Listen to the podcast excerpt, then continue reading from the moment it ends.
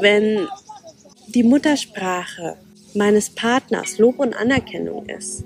Ja, also nur indem ich meiner, meinem Partner immer wieder sage, hey, du bist so toll, du bist so großartig, das hast du gut gemacht, dann fühlt die Person sich geliebt.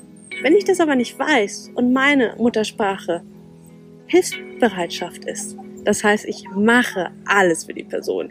Ich stehe morgens auf, mache uns Frühstück, ich mache Kaffee, ich äh, Medienrasen, ich wasche die Wäsche, ich, ich mache alles, alles, alles.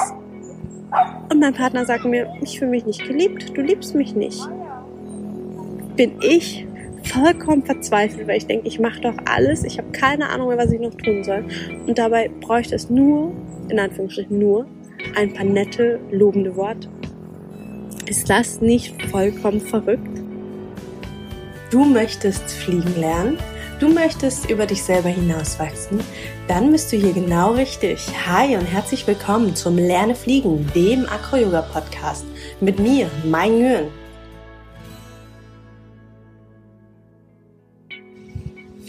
Es ist Montagmittag und ich nehme euch jetzt die Folge für heute Abend auf.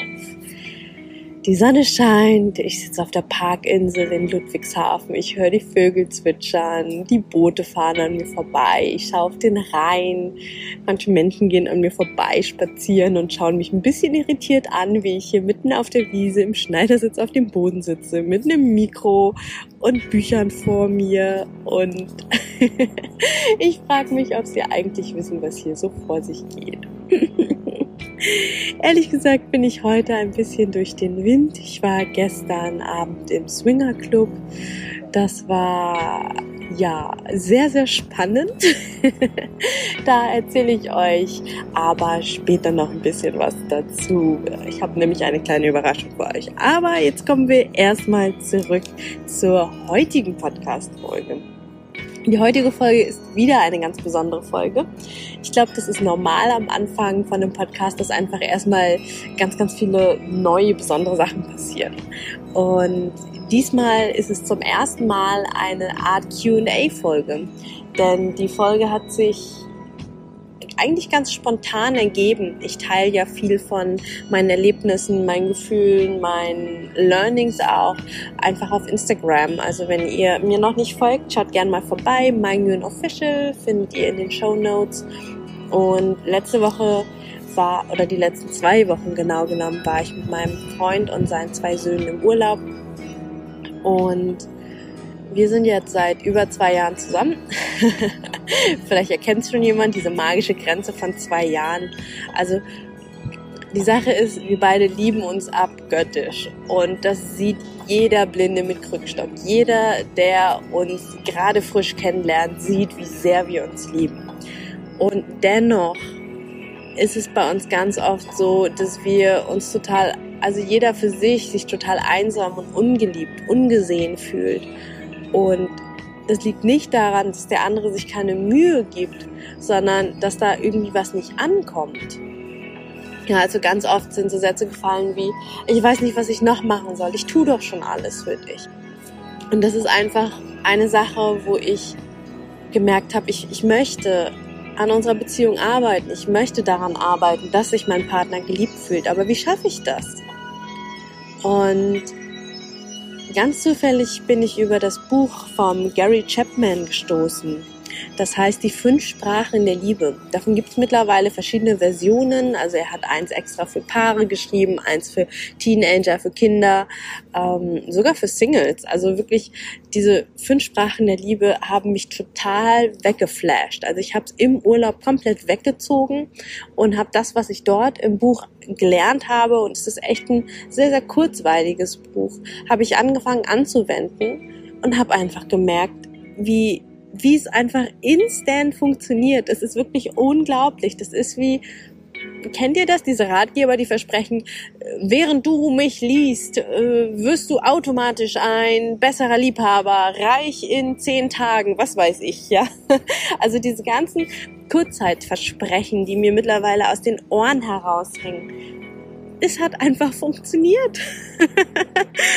es hat ich habe ein paar Kleinigkeiten aus dem Buch umgesetzt und plötzlich haben mein Freund und ich uns auf einmal äh, gegenseitig total gesehen, total geliebt, gewertschätzt gefühlt. Wir hatten auf einmal wieder unglaublichen, großartigen Sex und es war einfach also es war auf einmal, als ob wir im, in Flitterwochen wären und irgendwie im Turtelurlaub, obwohl wir jetzt irgendwie seit zweieinhalb Jahren zusammen sind und die letzten Monate eher schleppend waren und äh, wir ja irgendwie total aneinander vorbeigeliebt haben und gar nicht so richtig wussten, was wir eigentlich noch miteinander anfangen sollen. Und äh, ja, plötzlich war irgendwie Händchen halten und kuscheln und rumknutschen und seine Söhne schon irgendwie immer so, äh, könnt ihr jetzt mal aufhören? Äh, geht mal auf euer Zimmer. also total crazy. Und anscheinend, ähm, jetzt mache ich einen Bogen zurück zum Instagram, anscheinend ist das ein Thema, was nicht nur nicht nur mich und uns so betrifft und fasziniert, sondern ich habe unglaublich viele Rückmeldungen von euch bekommen, dass dass ihr mehr dazu hören wollt. Und es sind so super viele Fragen reingekommen und persönliche Nachrichten über Instagram, dass ich gesagt habe, okay Leute, ich drehe euch einfach eine Podcast-Folge. Also bevor ich da Instagram voll sabbel, oder mir die Finger wund tippe, drehe ich euch einfach eine komplette Podcast-Folge dazu. Mein nächster Gedanke war, Mai, du kannst doch nicht mehr Bonusthemen haben in deinem Podcast als äh, das eigentliche Thema Akro-Yoga und Persönlichkeitsentwicklung. Und der dritte Gedanke war, Moment, das ist doch Akro-Yoga und Persönlichkeitsentwicklung. Warum? Weil ich, was gibt es Schöneres als Liebe? Ja, und es geht gar nicht nur um Liebe zwischen Paaren, also um, um romantische, sexuelle Liebe, sondern für mich, ich habe für mich Liebe vor einigen Jahren nochmal angeschaut und umdefiniert. Gesellschaftlich ist Liebe ganz oft nur romantisch-sexuell. Für mich ist Liebe eine Emotion, die mich mit jedem Menschen auf dieser Welt, mit jedem Menschen, dem ich begegne, den ich kennenlerne, der in meinem Umfeld ist, verbindet. Das ist das verbindende Element. Und in dem Moment, in dem das klar ist, kann ich jeden Menschen liebevoll entgegentreten und ich kann, ich kann ich kann auch meiner besten Freundin Liebe zeigen. Wenn ich weiß, welche Sprache der Liebe sie spricht, dann kann ich doch meiner besten Freundin, meinem Freund, meinem Akro-Yoga-Partner ähm, oder auch einfach einem komplett fremden Menschen, kann ich ganz anders entgegentreten und ihm ihr Wertschätzung geben. Einfach nur dadurch, dass ich sehr schnell erkenne, welche Sprache der Liebe für die Person ja nicht geeignet ist, sondern welche bei ihr ankommt. Und das ist für mich Persönlichkeitsentwicklung pur. Denn ich glaube, dadurch, dass wir lernen, besser zu kommunizieren, liebevoll zu kommunizieren, wirkungsvoll zu kommunizieren, können wir bessere Menschen werden und bessere Akro-Yogis.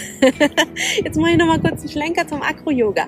Ich habe mich lang, lange gefragt, warum Akro-Yoga die Menschen so sehr miteinander verbindet. Warum man nach einer Akro-Yoga-Jam, nach drei Stunden Akro-Yoga so sich so krass verbunden fühlt, als ob man irgendwie sich schon ein halbes Jahr kennt und nach dem nächsten Jam noch ein halbes Jahr drauflegt. Und als ich jetzt in der Vorbereitung der Podcast-Folge war, die letzte Woche, habe ich mir die fünf Sprachen der Liebe nochmal angeschaut und ich verrate sie euch jetzt mal. Ich rede die ganze Zeit um heißen Brei herum. Es war nämlich auch eine Frage der Steffi.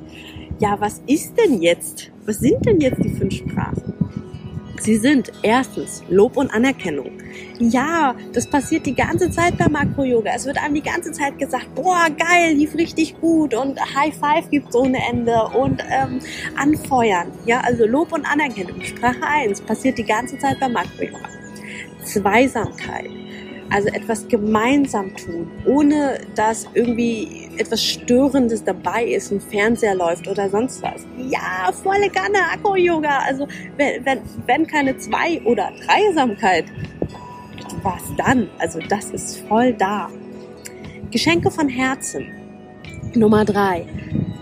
Jein, kann man sich jetzt drüber streiten, ob das beim Akku-Yoga da ist oder nicht. Zeit mit einem ist ja auch geschenkt, aber das ist Nummer drei. Die sehe ich nicht so sehr beim Akku-Yoga, aber belehrt mich gerne eines Besseren.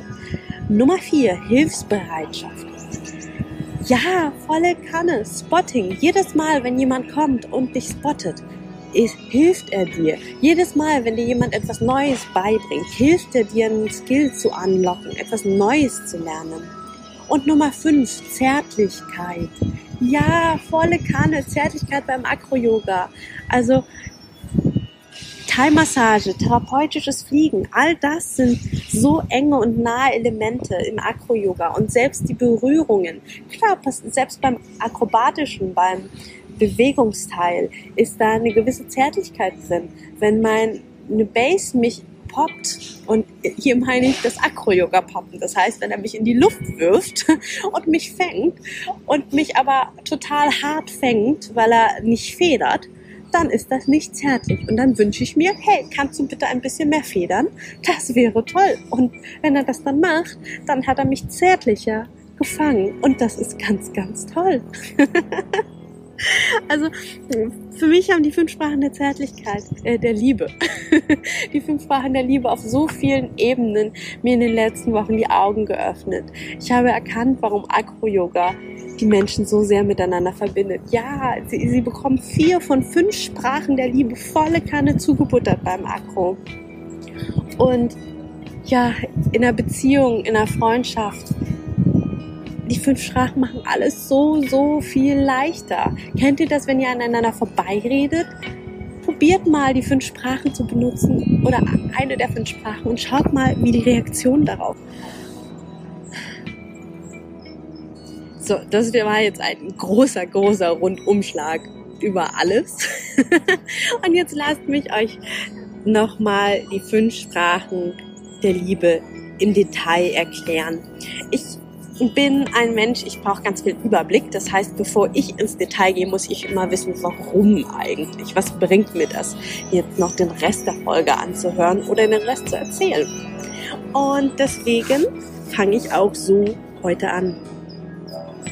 Der Gary Chapman sagt, und das finde ich super spannend, dass jeder Mensch einen Liebestank hat.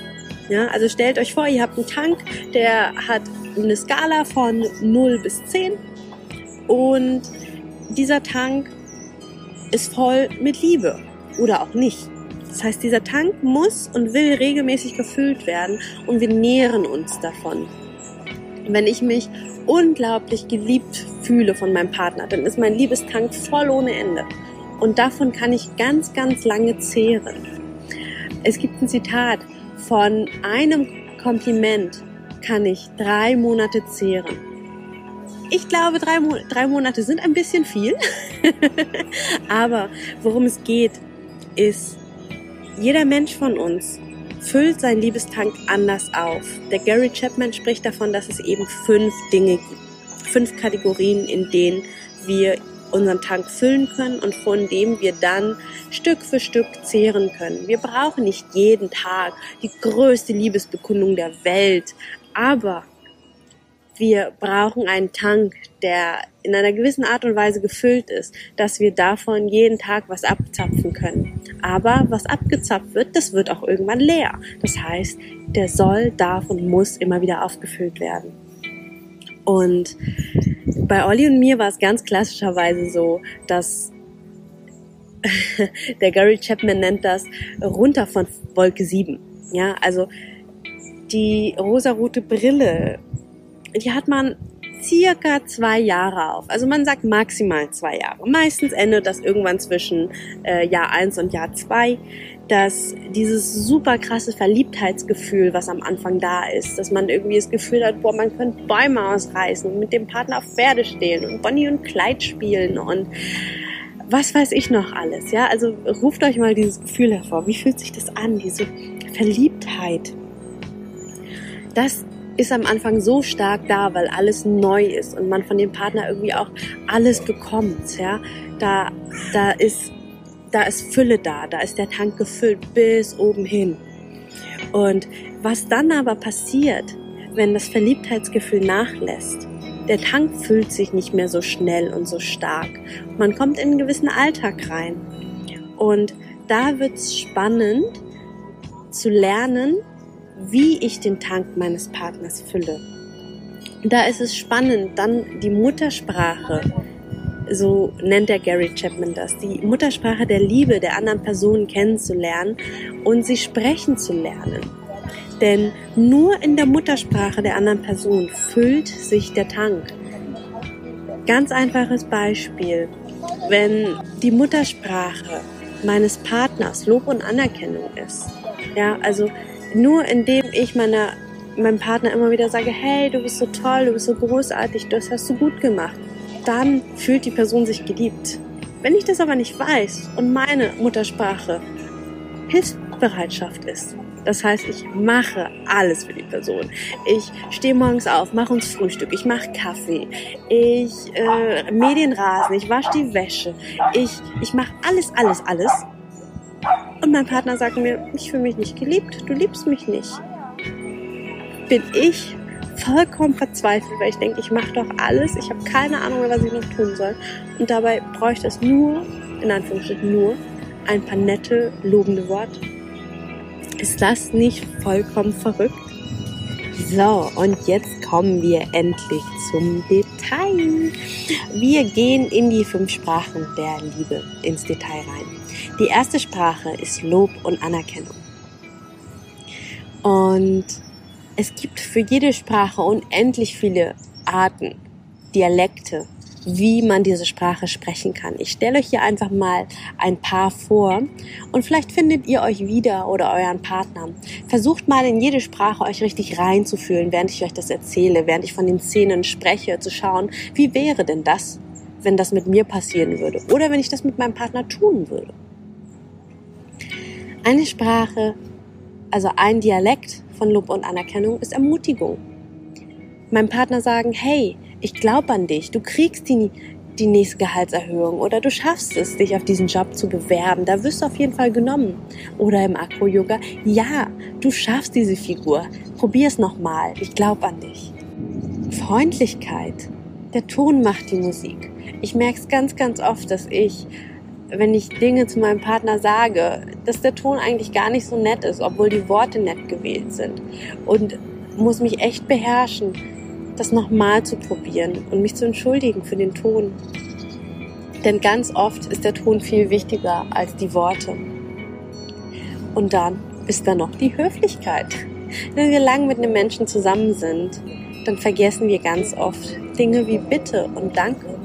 Oder etwas einfach mal als Wunsch zu formulieren. Ja? Nicht passiv-aggressiv. Ah, nie machst du diese leckere Pasta, die ich so gerne esse. Nie. Ja, das ist eine Forderung mit einem Angriff. Wie wär's mit, hey, ich mag voll gern die Pasta, die machst du immer so lecker. Würdest du mir die nochmal machen? Ja, hier kombinieren wir Dinge. Wunsch und Freundlichkeit. Dann gibt's noch die Möglichkeit, deinen Partner vor anderen zu loben, Anerkennung zu zeigen, vor Eltern, vor Freunden. Das ist für viele ein wirklich großer Liebesbeweis. Lob doch mal deinen Partner vor seinen Eltern. Schau mal, was dann passiert. Oder schreib einen Brief oder eine WhatsApp-Nachricht. Schreibe deinem Partner doch mal, wie toll du ihn findest und wie sehr du ihn liebst. Guck mal, was dann passiert. Und noch ein Tipp, ein letzter Tipp für die erste Sprache. Schreibe eine Liste mit all den Dingen, die du an deinem Partner, deiner Partnerin magst. Also eine Lobesliste. Also nicht nur äußerliche Dinge, sondern auch, was tut er sie Tolles? Ähm, wofür möchtest du eigentlich mal ein Lob aussprechen? Und das dürfen auch ganz alltägliche Dinge sein. Das muss jetzt keine Superheldenleistung sein. Das kann auch sein, hey, ich find's voll toll, dass du dich immer darum kümmerst, dass die Wäsche gewaschen ist und dass ich das viel seltener machen muss. Danke. All das sind Dinge, wofür wir Lob und Anerkennung aussprechen können, dürfen und vielleicht auch sollten. Kommen wir zur zweiten Sprache. Es ist die Zweisamkeit. Zweisamkeit, ja, wir sind voll oft zu zweit. es geht nicht darum, nebeneinander herzuleben, nebeneinander zu sein, sondern es geht um ein Miteinander, also gemeinsam etwas zu tun. Und ganz oft geht es darum, dass die Intention zählt. Ja, also setze ich mich jetzt neben meinen Partner und trinke mal einen Kaffee oder trinken wir zusammen einen Kaffee? Das macht einen Unterschied. Und es geht auch um die ungeteilte Aufmerksamkeit. Ja, also es geht nicht darum, dass man gemeinsam vorm Fernseher sitzt und äh, jeder macht jetzt irgendwas. Oder noch schlimmer, man sitzt zusammen und der Fernseher läuft nebenher. Oder man schaut immer mal zwischendrin auf sein Handy. Es geht wirklich darum, dass du deinem Partner für einen gewissen Zeitraum deine volle, ungeteilte Aufmerksamkeit gibst. Für mich ist Zweisamkeit was unglaublich Wichtiges. Ich fühle mich total geliebt, wenn ich tiefe Gespräche mit meinem Partner habe. Am liebsten abends im Bett, wenn ich meine Gedanken teilen kann und er mir zuhört. Und das ist auch der große Unterschied zwischen Zweisamkeit und Lob und Anerkennung. Bei Zweisamkeit geht es darum, dass mir zugehört wird. Bei Lob und Anerkennung geht es darum, dass mir jemand etwas sagt. Eine Möglichkeit für Zweisamkeit ist zum Beispiel etwas Gemeinsames erleben. Ja, also gerade wenn man so lange zusammen ist, ist vielleicht einfach ein Urlaub toll, ein gemeinsames Abenteuer erleben, wie zum Beispiel ein Besuch in einem Swingerclub. und hier gebe ich euch gerne nochmal einen Tipp mit, den Olli und ich umgesetzt haben, der für uns ganz, ganz hilfreich war. Nämlich jeden Tag zehn Minuten zu zweit in Zweisamkeit verbringen. Für uns war es gerade im Urlaub sehr herausfordernd, weil wir mit seinen zwei Söhnen unterwegs waren und uns eben gemeinsam Airbnb geteilt haben, dass wir eigentlich immer zu viert aufeinander gehockt haben und für uns beide sehr, sehr wenig Zeit zu zweit blieb. Dass wir jeden Abend zehn Minuten zu zweit spazieren gegangen sind. Am Anfang war es erstmal ein bisschen komisch, das war irgendwie gezwungen, so nach dem Motto, ähm, ja, okay, dann gehen wir jetzt halt spazieren. Und die beiden Jungs nur, ja, okay, macht halt. Aber es ist ein unglaublich schönes Ritual geworden. Ich wusste einfach, wenn ich es den Tag über nicht schaffe, weil sich die Situation nicht ergibt, dem Olli dies oder jenes zu erzählen, dann habe ich abends unsere zehn Minuten. Ich wusste, wenn ich den Tag über nicht genug Nähe bekommen, dann habe ich abends diese zehn Minuten. Und die haben für mich qualitativ unsere Beziehung so sehr aufgewertet. Und in der Zeit muss man gar nicht unbedingt sprechen. Man kann auch einfach nur nebeneinander hergehen, Händchen halten und beieinander sein. Das war für mich, wow, absolute, absolute Liebe. Drittens, Geschenke von Herzen. Ihr hört's schon am Titel es geht nicht darum, jetzt irgendwie mal eben Blumen von der Tanke zu besorgen oder irgendein kleines Kitsch irgendwas bei Amazon zu bestellen. Es geht wirklich darum, meinem Partner etwas zu schenken, was mir und uns, huch, jetzt habe ich das Mikro umgehauen. Es geht wirklich darum, ein Geschenk zu machen, das von Herzen kommt. Und hier gibt es verschiedene Arten von Geschenke. Eine Erinnerung verschenken ist was so, so Simples. Ja, eine Erinnerung an eine gemeinsame Erfahrung kann zum Beispiel ein Foto vom letzten Urlaub sein, das einfach eingerahmt ist. So simpel und doch so schön. Oder eine Erinnerung an die Liebe. Schenk doch deinem Partner, deiner Partnerin eine Kette mit einem Herz. Total kitschig. Für mich. Für andere ist es der absolute Liebesbeweis, weil die Person das jeden Tag tragen kann und wenn sie die Kette sieht oder spürt, weiß, ah, ich werde geliebt. Und das ist gleichzeitig auch ein sichtbares Zeichen, wie zum Beispiel auch der Ehering.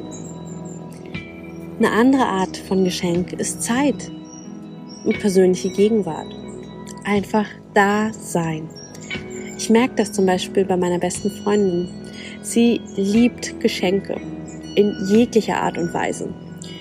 Das bedeutet aber auch, dass sie eine unglaublich gute Schenkerin ist. Also ihre Geschenke sind immer durchdacht bis ins Detail.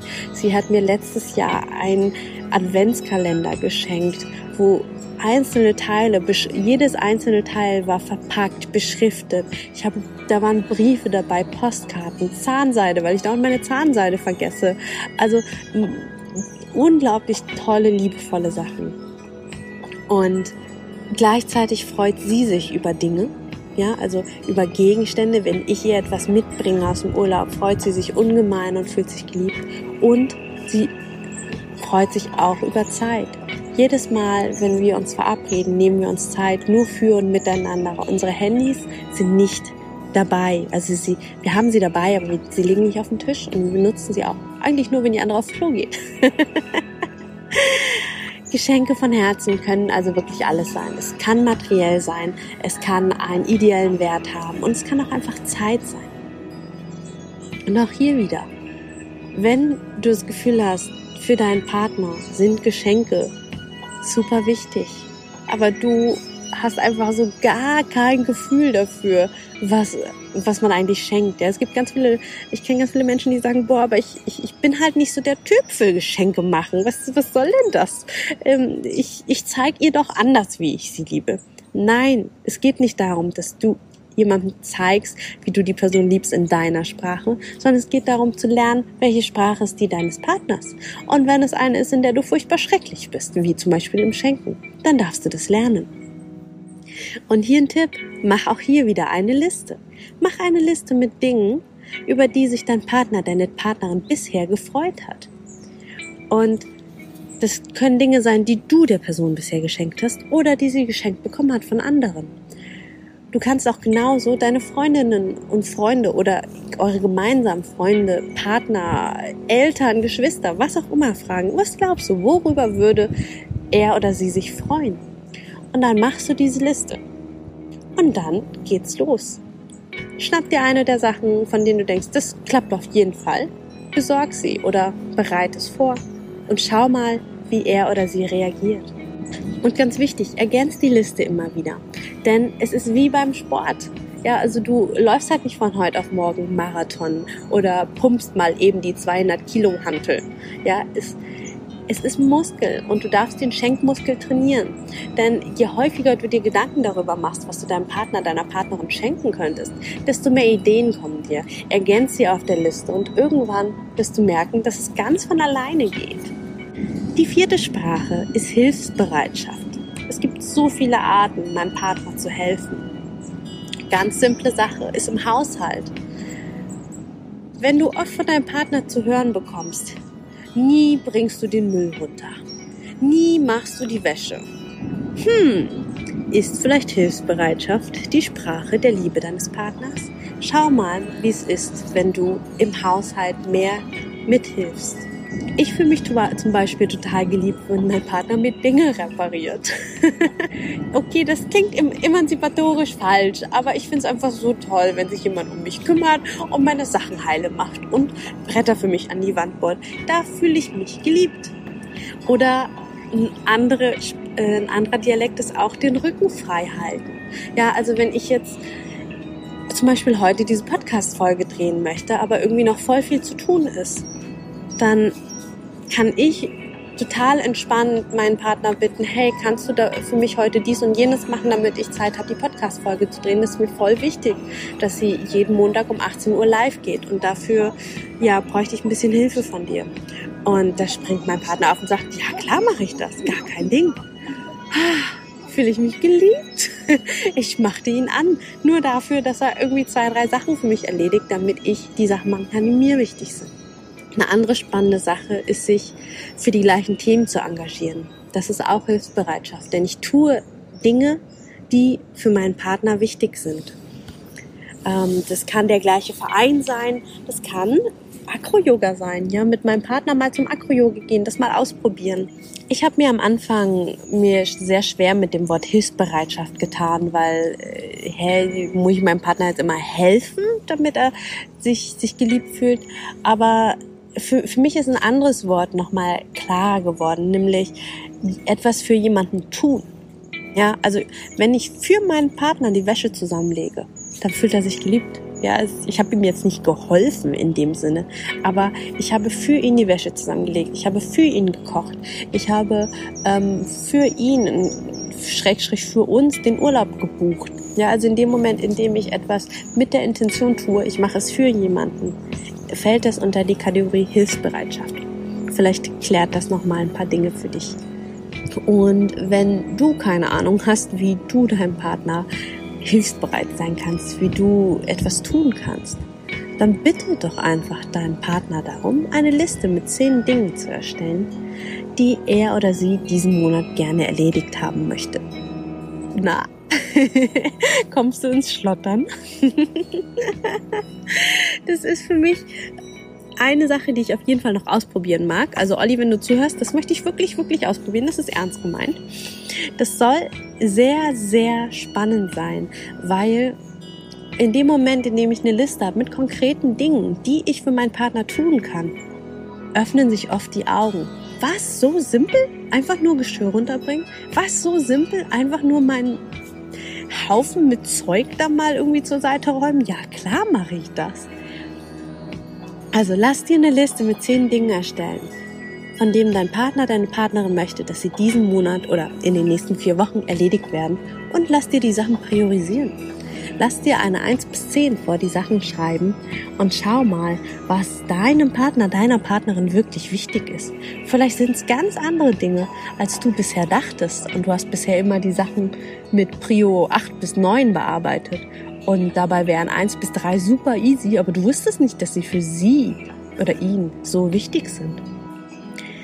Kommen wir zur Sprache Nummer 5. Last but not least, die Zärtlichkeit.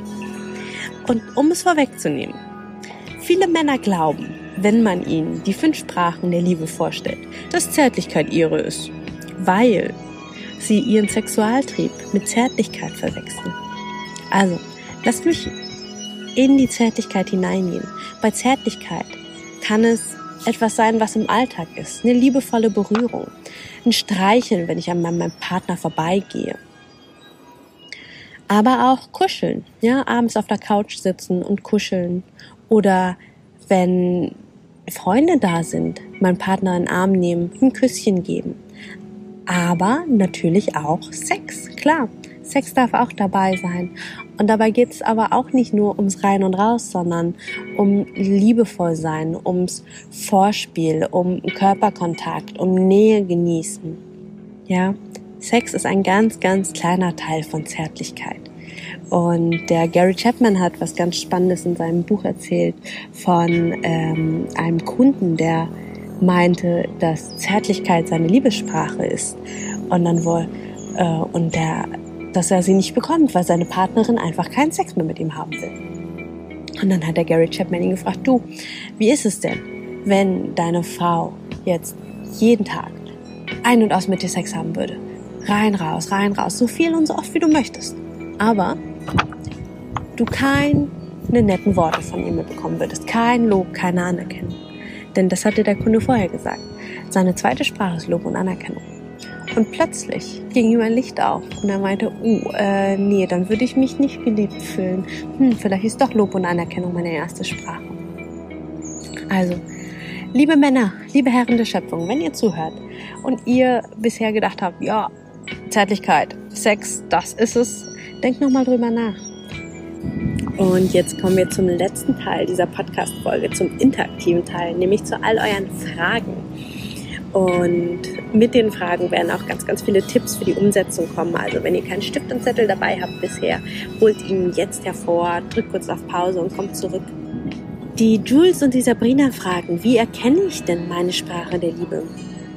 Und da hat der Gary Chapman drei ziemlich simple Fragen aufgestellt, mit denen ihr einfach nur durch Nachdenken und Beobachten im Alltag auf eure ganz persönliche Liebessprache kommen könnt. Die erste Frage ist, was kränkt dich besonders am Verhalten deines Partners? Denk einfach mal an die letzten drei Situationen, bei denen du furchtbar verletzt warst, bei denen du furchtbar traurig warst. Was hat dein Partner da getan oder vielleicht auch nicht getan? Das Gegenteil davon ist vermutlich das, was dich auf Höhenflüge schicken würde. Frage Nummer zwei. Worum bittest du deinen Partner besonders oft? Bei mir ist es zum Beispiel, dass ich ganz oft darum bitte, dass er mir den Nacken massiert oder den Rücken. Denn meine Sprache der Liebe ist Zärtlichkeit. Was ist deine? Frage Nummer drei. Wie zeigst du regelmäßig deine Liebe? Es ist sehr wahrscheinlich, dass du die gleiche Sprache der Liebe hörst und sprichst. Wenn für dich Hilfsbereitschaft super wichtig ist, dann tust du ganz viel für deinen Partner, dann, dann machst und machst und machst du. Und dann gibt es noch ein iteratives Verfahren, das ist relativ easy. Das ist einfach das Ausschlussprinzip. Ja? Also wenn du dir die fünf Sprachen der Liebe anschaust, dann frag dich mal, welche Sprache ist auf gar keinen Fall deine. Das ist super easy für die meisten, ein oder zwei Sachen rauszustreichen und sagen, nö, das äh, brauche ich nicht. Für meinen Freund und mich witzigerweise ist für uns beide Geschenke super unwichtig. Und andersherum, ohne welche Sprache könntest du nicht leben? Ohne welche der Sprachen könntest du dir eine Beziehung auf gar keinen Fall vorstellen? Da würdest du dich absolut nicht geliebt und nicht gesehen fühlen. Und jetzt kannst du, allein dadurch kannst du dir schon ein Ranking aufstellen. Von 1 bis 5. Vielleicht stehen auch zwei Sachen irgendwie ähnlich auf einer gleichen Stufe und auch das ist voll okay. Denn es gibt auch Menschen, die sind mehrsprachig, was die Sprache der Liebe angeht. Bei mir ist das zum Beispiel so, dass ich eine Hauptsprache habe und zwei tatsächlich, die sich zusammen Platz zwei und drei teilen. Bei mir ist es so, Moment, jetzt muss ich gerade mal nachschauen. Ich vergesse es selber immer wieder. Äh, für mich steht Zärtlichkeit ganz oben. Ja, also Zärtlichkeit ist für mich so wow, Platz eins. Und dann kommen aber relativ nah aneinander Lob und Anerkennung, Zweisamkeit. Das ist beides für mich Platz zwei. Und dann kommt Hilfsbereitschaft. Und Geschenke ist, wie gesagt, für mich so gar nicht wichtig. Also ist ganz cool, aber ist nicht wichtig für mich. Dann gibt es noch eine Möglichkeit, dafür müsst ihr euch aber das Buch kaufen. also die, in dem Buch von Gary Chapman, die fünf Sprachen der Liebe, gibt es äh, ganz am Ende ein Kapitel, äh, wo er 30 Fragen stellt. Jeweils immer zwei Aussagen Paare, genau so kann man es formulieren, zwei Aussagen Paare, wovon ihr euch eins aussuchen müsst. Und davon gibt es 30 Paare. Und am Ende des kleinen Tests findet ihr raus, was eure Sprachen der Liebe sind, sogar mit einem Ranking. Das ist ganz cool. Ähm, wenn ihr darauf Bock habt, holt euch das Buch Die fünf Sprachen der Liebe von Gary Chapman. Ich kann es nur empfehlen. Ich tue euch noch einen Link in die Show Notes. Und ja, ich bin, ich war selber sehr verwundert. Der Test ist ganz cool, weil er ziemlich präzise ist. So, dann gab es noch die Frage, ja, wie mache ich das denn, wenn mein Partner keinen Bock darauf hat? Geht das auch alleine. und so doof das klingt, ja, das geht auch alleine. Denn wenn dein Partner keinen Bock hat auf die fünf Sprachen der Liebe, sich darauf einzulassen, mit dir zu lernen, wie ihr eure Beziehung verbessern könnt, ist die Wahrscheinlichkeit sehr hoch, dass sein Liebestank sehr, sehr leer ist. Und das bedeutet, da gibt's das Gießkannenprinzip. Das funktioniert ganz gut. Du kannst dich auf ein Experiment einlassen, nämlich fünf Wochen lang jede Woche eine Sprache der Liebe mit ihm sprechen und schauen, was passiert, wie er reagiert. Mit Sicherheit wird er bei einer der Sprachen anfangen, sich anders zu verhalten, positiver zu reagieren. Und sobald du das merkst, notierst dir, das ist mit Sicherheit eine der, vielleicht seine Muttersprache, vielleicht aber auch einfach eine der wichtigeren Sprachen für ihn. Und um die Wahrscheinlichkeit und um deine Frustration zu senken, fang mit der Sprache an, die du in der ersten Woche, die du am allerwahrscheinlichsten, für wahrscheinlichsten hältst. Und dann mach einfach weiter. Versuch aber nicht deine Sprache zu benutzen, weil anscheinend hat sie ja bisher nicht funktioniert. Ah, noch eine spannende Anmerkung. Es gibt Menschen, die sprechen eine Sprache und hören aber eine andere. Das heißt, ich zum Beispiel bin super hilfsbereit. Ja, ich mache ganz, ganz viel für meinen Partner. Aber meine Hauptmuttersprache, in der ich mich am meisten geliebt fühle, ist Zärtlichkeit. Das heißt, wenn er mich massiert, wenn er, wenn er da ist und äh, mich berührt. Und da ist auch spannend zu schauen, ähm, ist bei deinem Partner oder vielleicht sogar bei dir selber, ist da eine Diskrepanz zwischen gesprochener und gehörter Sprache? Die Pia fragt, wie ich denn erkenne, dass mein Partner eine andere Sprache spricht. Das ist ganz simpel. Das ist nämlich das, was ich euch am Anfang erzählt habe. Wenn ich das Gefühl habe, dass ich meinem Partner irgendwie meine ganze Liebe gebe, alles, was ich habe, alles, was ich kann, und von ihm aber nur immer wieder kommt, er fühlt sich nicht geliebt, er fühlt sich nicht gesehen, er fühlt sich einsam, er fühlt sich alleine, dann ist das ein ganz klares Zeichen davon, dass nicht er ein bodenloses Fass hat, sondern dass du das, den Liebestank versuchst zu füllen mit etwas, was da gar nicht reinpasst. Ja, das ist so, als ob du immer wieder versuchst, etwas in ein Gefäß zu tun, was da nicht reinpasst, was da nicht rein kann. Und dementsprechend fühlt sich dein Partner ungeliebt, obwohl du alles gibst, was du geben kannst. Das ist ein ganz, ganz klarer Indiz dafür. Jules fragt, wie kann ich meinem Partner sagen, was meine Sprache der Liebe ist? Einfach tun. Wenn dein Partner keinen Bock drauf hat, dann wünsche es dir von ihm. Formulier es immer wieder und sag, hey du, du weißt ja, meine Sprache der Liebe ist Zärtlichkeit. Würdest du bitte meine Hand nehmen? Könntest du mir den Rücken massieren? Also versuch deine Wünsche deine Bedürfnisse so klar und präzise wie möglich zu formulieren, dass dein Partner nur noch Ja oder Nein tun muss. Nicht sowas wie, hey, meine Sprache der Liebe ist Zärtlichkeit, gib mir Zärtlichkeit. Was ist Zärtlichkeit? Wie tue ich das? Was mache ich damit? Wie lange dauert das? Wie geht das? Ja, also in dem Moment, in dem du ganz klare und einfache Instruktionen gibst, kann dein Partner dir auch Liebe geben, denn du machst es ihm, ihr dadurch einfach. Und wir kommen zur letzten Frage vom Kelvin die ist äh, Dynamit. Kelvin fragt nämlich, ob ich denke, dass man mit den fünf Sprachen der Liebe eine polyamore und eine monogame Beziehungsbild, Beziehungsvorstellung miteinander verbinden kann. Wow, heftige, heftige Frage. Danke dafür, Kelvin. Vorweg es gibt unglaublich viele Vorstellungen davon, was denn jetzt Polyamor, Polygam und sogar monogam ist. Ich kenne Paare, die sagen, sie sind monogam und gehen aber in Zwingerclubs, weil sie sagen, ja, das ist was anderes, äh, weil im Club gelten andere Regeln, aber außerhalb des Clubs gilt niemand anderes anschauen, niemand anderes anfassen.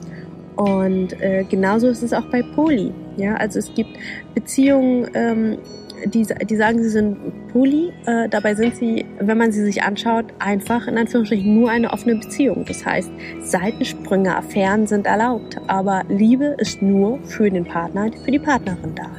Und dann geht's irgendwie ganz frei, ganz wild in alle möglichen anderen sehr unüblichen Modelle, in dem es zwei, äh, in dem es Dreiecksbeziehungen gibt, Vierecksbeziehungen, in denen zwei Paare sich immer wieder treffen, sich aber gar nicht als Paar, also sie sehen sich nicht so, dass sie äh, vier miteinander zusammen sind, sondern dass sie einfach zwei Paare sind, die sich ja mögen oder vielleicht sogar sich lieben, aber äh, ich glaube, es wird klar, dass es sehr unklar ist.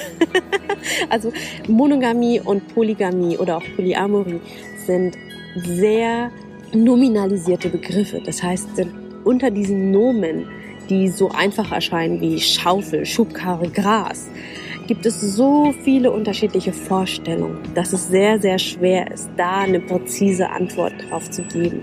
Aber so unpräzise es ist, dennoch möchte ich mit dem Ja antworten. Dachte ich rede mich jetzt raus, wa? Nein, also, ich glaube, man kann Poly- und Mono-Vorstellungen miteinander vereinen, wenn, und da kommt das große Wenn, wenn die, das Eifersuchtsproblem geklärt ist. Denn wenn jemand Angst davor hat, seinen Partner zu teilen, egal ob es jetzt offene Beziehung, Swingerclub, Polyamor, Polygamie, Gangbang-Party, was auch immer ist. Ich glaube, und das habe ich in vielen Gesprächen mit vielen Menschen immer wieder herausgefunden, dass Eifersucht einfach nur die Angst ist, den Partner zu verlieren. Es ist die Angst, nicht gut genug zu sein, nicht zu genügen. Die Angst davor, dass jemand anders besser ist, dass jemand anders den Partner wegnimmt. Ja, also da ist ganz, ganz viel Angst und ganz wenig Selbstsicherheit und irgendwie auch das Gefühl, ich habe nicht genug Liebe.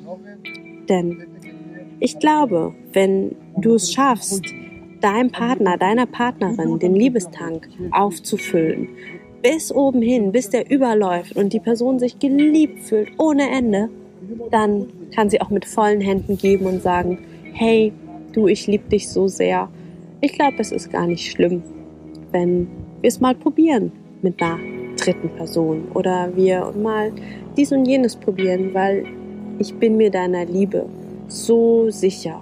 Ich fühle mich so sehr geliebt, dass das für mich keine Bedrohung darstellt. Aber auch hier wieder mit Vorsicht zu genießen. Es ist vereinfacht, denn jeder Mensch hat einfach unterschiedliche Probleme, Vorstellungen, Ideale. Ich glaube persönlich, ja, es ist vereinbar miteinander, aber sprecht miteinander. Sprechen, sprechen, sprechen, sprechen. Das ist das Aller, Allerwichtigste. Kommunikation ist das A und O. Und äh, da habe ich von einem ganz, ganz tollen Kommunikationstrainer, dem Julian Wolf, der sagt was ganz Cooles. Bei Kommunikation geht es um die Reaktion. Hä, wie was? es geht nicht darum, wie sehr ich mich bemühe und wie, wie toll ich jetzt irgendwie meinen Satz formuliert habe, wenn ich nicht schaue, wie mein Partner, mein Gegenüber reagiert. Denn ich kann meinen Satz noch so toll gebaut haben. Wenn mein Partner den scheiße findet, dann war meine Kommunikation scheiße. Und das klingt jetzt hart. Das war für mich was, was ich echt hart lernen musste, weil ich irgendwie immer dachte, sie habe ich, ich kommuniziere doch voll toll. Ich bin doch, ich gebe mir voll viel Mühe. Meine Sätze sind super gebaut. Die sind freundlich. Ich bin höflich. Aber wenn sie bei meinem Partner, bei meinem Gegenüber nicht ankommen und der sich auf den Schlips getreten fühlt, dann war meine Kommunikation für Lust. Mist, Müll, Mist. Na toll. Ich hoffe, ich konnte euch mit der Folge einen kleinen oder eher großen Einblick, wenn ich mir jetzt angucke, wie äh, lange ich diese Folgen jetzt aufgenommen habe, dann nennen wir es eher, eher einen großen Einblick in die fünf Sprachen der Liebe geben. Ich hoffe, ich konnte euch Tipps mitgeben, wie ihr für euch, also entweder euch selber, wie ihr euch selber Liebe schenken könnt, wie ihr eurem Partner Liebe schenken könnt, wie ihr eurer besten Freundin, euren Freunden, euren Acro-Yoga-Partnern, eurer ganzen Acro-Yoga-Jam-Clique, wie ihr jedem und jeder liebevoll entgegentreten könnt und wie ihr auch bei ihnen erkennen könnt, was ihre Liebessprache ist, indem ihr darauf achtet, was sie sich immer wieder wünschen oder wie sie eben darauf reagieren, was ihr tut. Denn Kommunikation geht um Reaktion, nicht um Aktion. So, das war's dann mit der heutigen Folge. Und ich habe noch eine Ankündigung, nämlich nächste Woche geht eine Folge online, die seit einem halben Jahr in meiner imaginären Schublade darauf wartet, live zu gehen. Nämlich ein Interview mit der einzigartigen, großartigen Lotta Frei. Die Lotta Frei ist die Autorin der Swinger Bibel. Sie schreibt über weibliche Lust, über weibliche Sexualität, über die Libido und wie auch Frau sich frei ausleben kann, ganz abseits von den ähm, ja doch etwas einengenden gesellschaftlichen Normen. Sie ist eine Frau wie jede andere Sie arbeitet in einem Bürojob wie jeder andere. Deswegen ist auch Lotta Frei, wie ihr vielleicht denkt, euch denken könnt, nur in Anführungsstrichen ein Pseudonym. Aber sie ist eine großartige, tolle und sehr authentische Frau, die ich bei sich zu Hause, bei ihr und ihrem Freund besuchen und interviewen und kennenlernen durfte. Und die Folge geht nächste Woche Montag online. Ich muss sie noch beschneiden. Sie geht ein bisschen länger, aber sie ist un unglaublich schön und ganz definitiv ein Off-Topic-Thema. ich freue mich, wenn ihr auch nächste Woche einschaltet. Drücke euch und schicke euch ganz, ganz, ganz liebe Grüße von aus Ludwigshafen. Für mehr Inspiration schau gerne bei mir auf meinem Instagram-Account vorbei, meingyuan.official und auf meiner Webseite www.lerneracroyoga.de. Dort findest du alle meine aktuellen Angebote. Dieses Jahr gibt es ein ganz, ganz besonderes Special und zwar bieten der Olli und ich unser allererstes Acro-Yoga Retreat in Spanien an. Das ist vom 1. bis 6. November und wir freuen uns riesig über Anmeldungen. Ansonsten gibt es noch ein Acro-Yoga Wochenende im September, ein Thai-Yoga Massage Wochenende im November. Schaut einfach auf der Webseite vorbei. Ich freue mich riesig über jede einzelne Anmeldung von euch, denn nur dadurch, dass ihr da seid, dass ihr mir zuhört, dass ihr mir folgt, dass ihr zu meinen Events kommt, könnt ihr mich dabei unterstützen, meinen Traum zu leben als Acro-Yoga-Lehrerin. Acro-Yoga als Tool zu nutzen für Persönlichkeitsentwicklung, Menschen dabei zu helfen, ihren ganz persönlichen Weg zu gehen und in ihre Stärke zu kommen. Vielen, vielen Dank und bis zur nächsten Folge. Eure Mai. Ciao.